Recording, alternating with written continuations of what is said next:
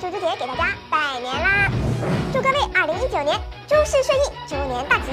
猪猪姐给大家准备了更多礼物哦，不仅有奥特曼怪兽的组合手办、奥特曼变身器，还有熊大熊二和小猪佩奇的毛绒玩具哦，礼物多多，等着最活跃的你把它们通通抱回家！嗨，欢迎来到解说员的奥特曼时间，人气王迪迦奥特曼作为远古来的奥特战士，其实力水平一直被粉丝们津津乐道。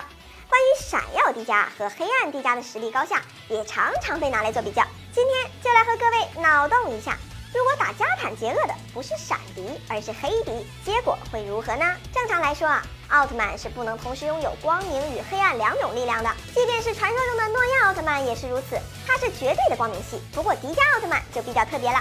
不仅拥有黑暗的力量，同时也拥有光明与希望的力量。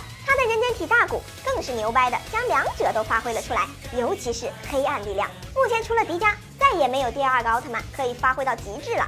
就算是贝利亚奥特曼也一样啊！如果要不是体内附着着雷布朗多的灵魂，早就被黑暗所吞噬了。毕竟迪迦奥特曼一出生便是属于黑暗系的，所以黑暗力量对于迪迦来说只是本能。不过大古当时不敢使用全部的黑暗力量。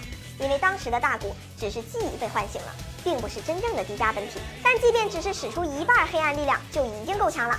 一般怪兽遇到黑迪，肯定会被打成灰的。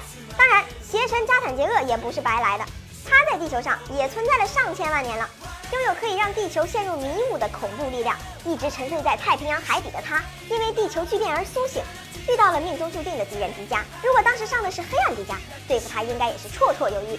因为黑暗迪迦不受光线伤害，即便加坦杰厄向黑暗迪迦发射石化光线，对于黑暗迪迦来说只不过是挠痒痒般。而且黑暗迪迦拥有无限力量，完全不受三分钟限制。